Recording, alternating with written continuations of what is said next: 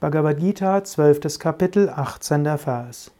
Sammashatrau cha mitre cha tata manapamanayoho shitoshnat sukha dukeshu samasanga vivachitaha. Hariom und herzlich willkommen zu den Yoga Vidya täglichen Inspirationen. Ich lese momentan aus dem 12. Kapitel der Bhagavad Gita. Wir sind im 18. Vers. Die Übersetzung lautet, Wer Freund und Feind und auch Ehre und Schmach gleich erachtet, wem Hitze und Kälte und auch Freude und Schmerz gleichbedeutend sind, und wer frei ist von Verhaftung, 19. Vers, wem Tadel und Lob gleich viel ist, wer schweigsam ist, mit allem zufrieden und nicht verhaftend an ein Zuhause, wessen Geist nicht schwankt und vor Hingabe ist, dieser Mensch ruht in meiner Liebe. Also in der Liebe Gottes. Viele Eigenschaften. Wer Freund und Feind gleich erachtet. Ich hatte dort schon beim letzten Podcast darüber gesprochen.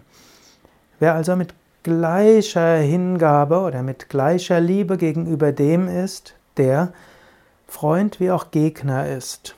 Noch besser ist sogar gar keinen Gegner zu kennen.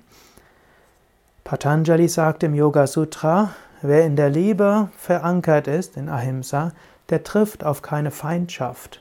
Selbst wenn Menschen scheinbar dich hassen mögen, selbst wenn Menschen scheinbar Dinge tun, die dich behindern, geh davon aus, tief im Inneren bist du eins mit allen.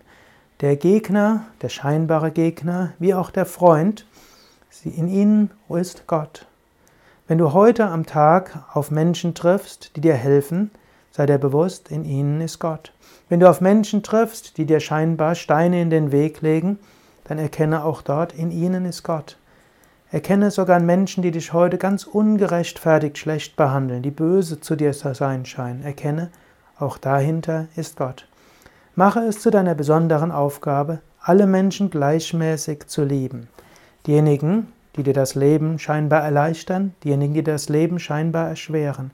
Sei besonders dankbar für die, die dir das Leben erschweren, denn an, ihren, an ihnen wächst du ganz besonders.